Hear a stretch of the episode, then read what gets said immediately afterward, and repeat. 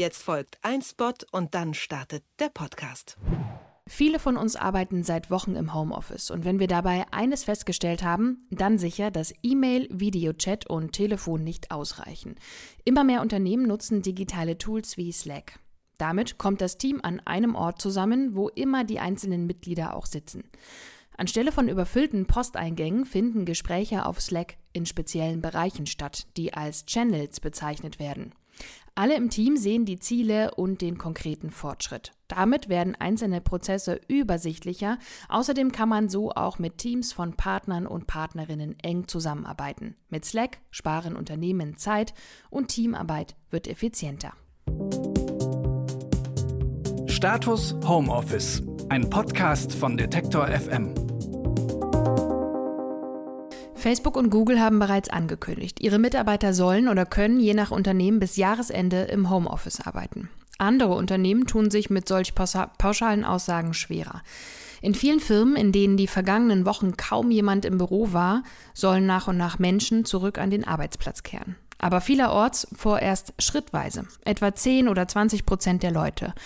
Homeoffice bis Jahresende oder schon ganz bald nicht mehr? Wie gehe ich mit dieser geringen Planbarkeit um? Das frage ich auch heute die Organisationsentwicklerin Bettina Rollo. Hallo Bettina, was ist das Belastende an dieser so wenig vorhersehbaren Situation? Kannst du das einordnen? Na, ich glaube, dass das, oder mir erscheint es auf jeden Fall so, dass das, was wirklich schwierig ist, ist eben, dass was nicht richtig planbar ist und dass wir immer das Gefühl haben, jetzt haben wir uns gerade auf was eingestellt und dann kommt das nächste.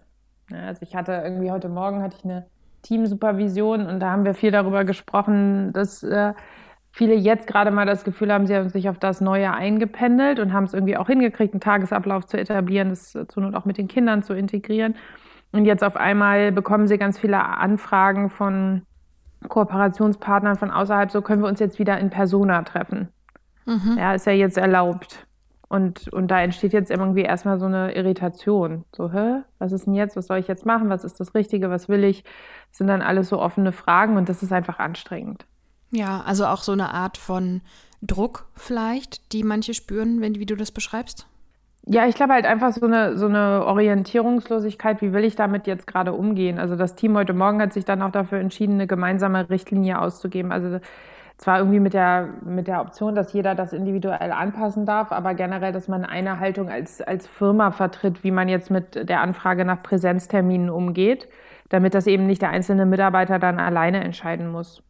Und glaubst du, das kann helfen, wenn ähm, Firmen wie Google oder Facebook sagen, egal wie sich das jetzt hier mit diesem Virus die nächsten Monate alles entwickelt, ähm, wir geben euch auf jeden Fall die Planungssicherheit, wenn ihr möchtet, könnt ihr im Homeoffice bleiben?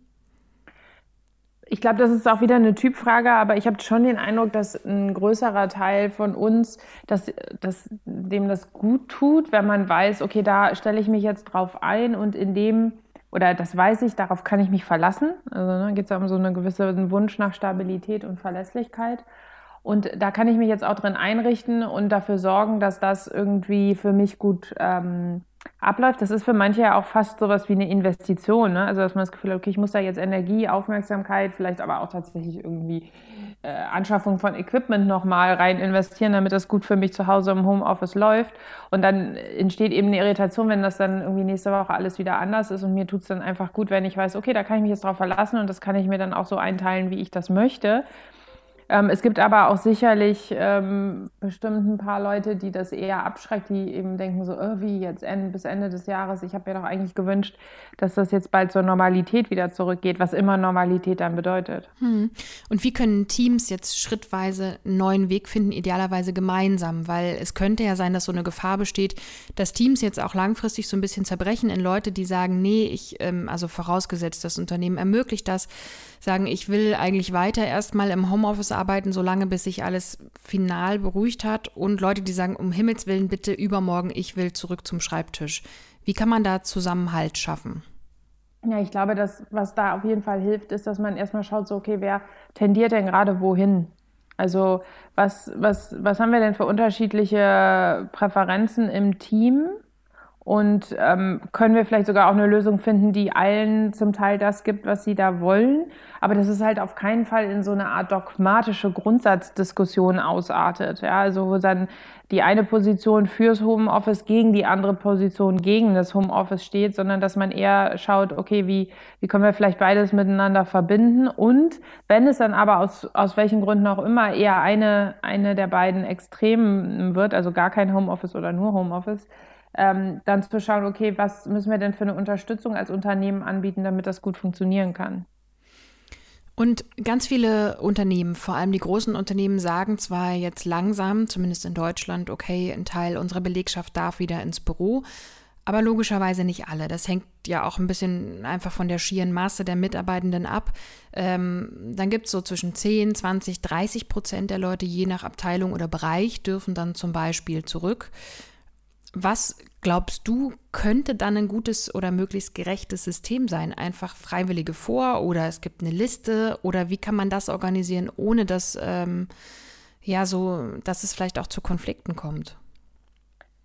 Ich würde jetzt aufbauend auf dem, was ich eben gesagt habe, also zu gucken, irgendwie wer, also was können wir überhaupt anbieten? Ich war ich habe neulich mit einer Firma ge gesprochen, die mir halt erzählt haben, ihre Büros sehen halt jetzt auch völlig anders aus. Ne? Also man muss ja einen bestimmten Abstand anhalten, bestimmte Quadratmeterzahl pro Person anbieten und so weiter und so fort. Da sind jetzt zum Teil so Plexiglaswände eingezogen. Die ganzen Beratungsräume, also die ganzen Meetingräume sind im Grunde durch so Plexiglaswände unterteilt, damit selbst wenn man sich dann mit einer bestimmten Anzahl von Menschen da trifft, man diese Art von Abschirmung gegeneinander hat. Also das fühlt sich ja jetzt auch ganz anders an und sieht auch ganz anders aus. So, und ich glaube, in diesem Neuen wäre es jetzt erstmal zu, gut zu gucken, für wen ist das denn ähm, was, was er überhaupt möchte. Wer braucht das vielleicht auch ab und zu, weil es eben zu Hause dann doch zu eng ist oder zu laut ist.